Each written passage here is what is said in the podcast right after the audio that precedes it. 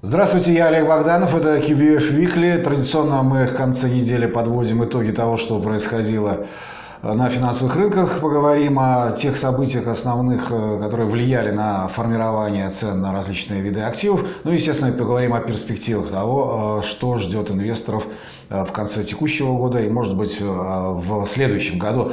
Беседовать мы будем с Алексеем Короленко, это советник по инвестициям компании QBF. Алексей, здравствуйте, добрый день. Здравствуйте. Э, неделя интенсивная, бурная. Вот буквально несколько так сказать, минут назад было решение принято Российским Центробанком о снижении э, ставки на 25 базисных пунктов. Ставка 6,25. Давайте я предлагаю с этого начать, потому что все-таки для нас э, ключевым является решение нашего Центрального банка. Насколько вы ждали это решение? Минус 25, может быть, минус 50 ждали. И что дальше будет, будет делать ЦБ? Ну, в целом, я думаю, что 25 пунктов – это такое самое вероятное событие, которое ждал рынок. Он же был заложен в ценах, и мы, собственно говоря, тоже рассчитывали на именно такое развитие ситуации. Ну и, в общем-то, рынок текущий, тот же гособлигаций показывает, что, в общем, никаких движений на нем нету. То есть, mm-hmm. ну, рынок его и ожидал. То есть, и перспектива, если мы текст заявления ЦБ посмотрим, достаточно большой. А, они намекают, что могут снизить, но все будет зависеть от тенденции. Инфляционная показатель на следующий год, по-моему, в районе 4% ставят достаточно высоко. Получается, что ставка уже близка к нейтральному уровню. Ну, в целом, да, если брать по верхней планке 4% инфля... инфляцию, которую mm-hmm. ждет ЦБ, то реально получается там где-то чуть выше 2, 2,25. И, в общем-то, если брать э, горизонт, э, точнее говоря, диапазон ставки, который ЦБ закладывает в качестве, скажем так, нейтральный на следующий год, это где-то 2,5-3, да, вот он говорил. Ну, соответственно, это ближе к нижней планке. Соответственно, ну, потенциал дальнейшего снижения, на мой взгляд, выглядит немного ограниченным. Даже вот несмотря на то, что э, Максим Орешкин э, интенсивно очень э, комментировал эту тему, говорил об инфляции, о том, что она будет очень низкой в следующем году, в первом квартале следующего года, а весь год вряд ли выше трех, то есть по итогам года. То есть явно у них есть различные оценки, да, и способы оценивать ситуацию. Вот кто будет ближе, с вашей точки зрения, к истине? ЦБ ну, с четырьмя или Максим Орешкин с тремя? ЦБ, в принципе, более консервативно обычно подходит к этому вопросу. Тут я, наверное, все-таки соглашусь э, с Орешкиным. Mm. Мне, честно говоря, тоже видится инфляция на следующий год по итогу 2020 года ниже все-таки 4. И это не, скажем так, наверное, может даже ближе к 3.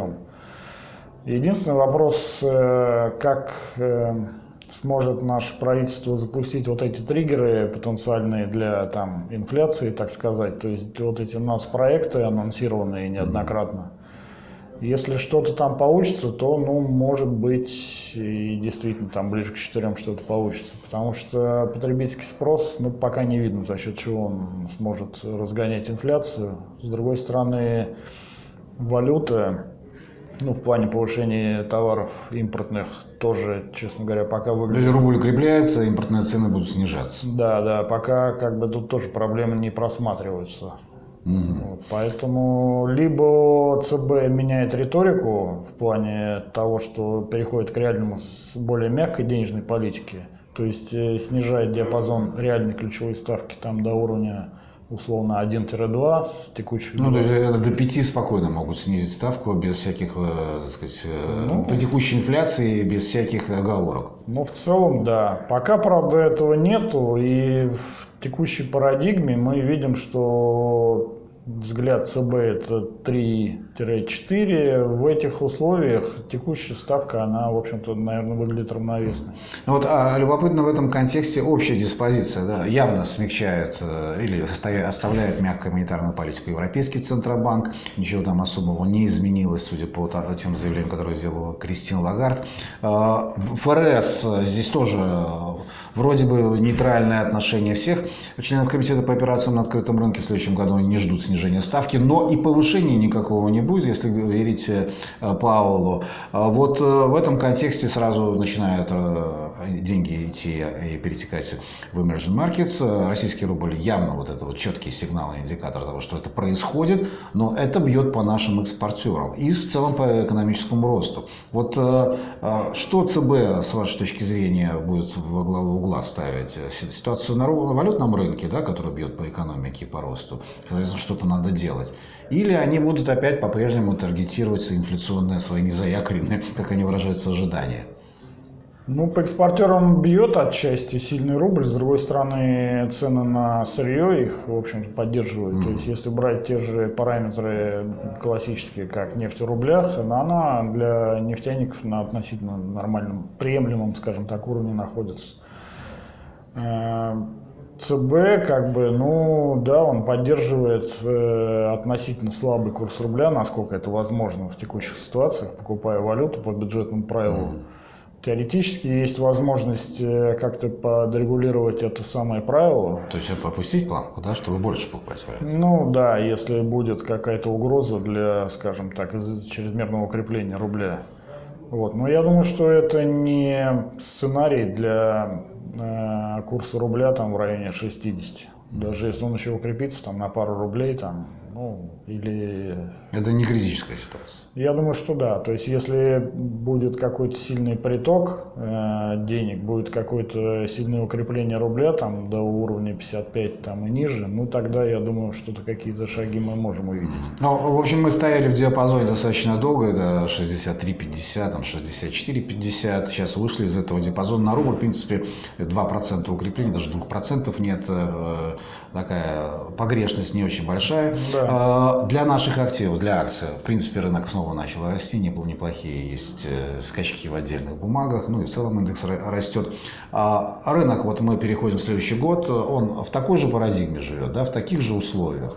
Что-то меняется для инвесторов?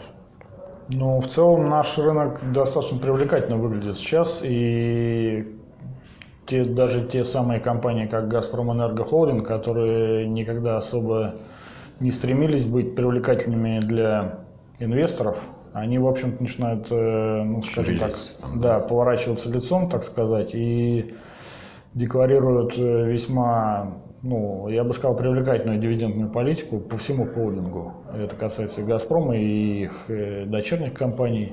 Вот, в этом ключе и учитывая снижение ставки, ну, ключевых ставок, в общем-то, очень много интересных историй. То есть мы пока этот, так сказать, путь, путь не прошли до конца, где-то вот мы, наверное, больше половины прошли, да, но вот еще есть финишная, э, финишная прямая, которая наверняка для инвесторов всегда привлекательна. Внешний фон, риски э, не реализуются, о которых говорили, вроде бы соглашение с китайцами, там, ну, во всяком случае, если верить Трампу, подписывается. А ФРС э, стимулирует рынок ликвидностью постоянно и увеличивает эти объемы. Понятно, что ситуация неприятная, но все равно это плюс плюс для рынка. А, получается, что год мы заканчиваем практически без каких-то видимых рисков, да, которые э, и не реализовались, и вряд ли реализуются. Или реализуются все-таки?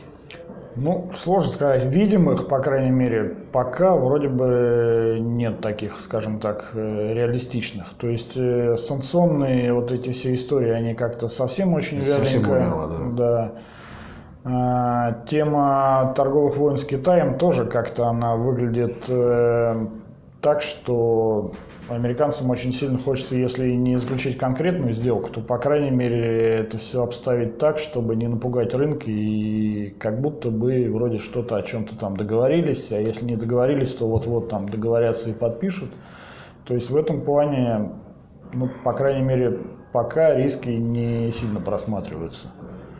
Межбанк американский тоже все заблокировано, завуалировано, и непонятно в чем проблема. Вроде бы держат под контролем ситуацию, насколько я понимаю. Ну да, по крайней мере, вот эти шаги с э, представлением ликвидности, они, в общем-то, гораздо важнее, чем каких-то там снижение ставок. Э, да. Потому что все-таки объем размещений трежерей очень большой. И и пойти по тому же пути европейскому или японскому, наверное, все-таки пока рановато еще. Ну, даже Лагард сказал, что японизация – это не наш, э, не наш стиль. Хорошо, Алексей Короленко, советник по инвестициям QBF, я Олег Богданов. На этой программе QBF Weekly. Всего доброго. До свидания.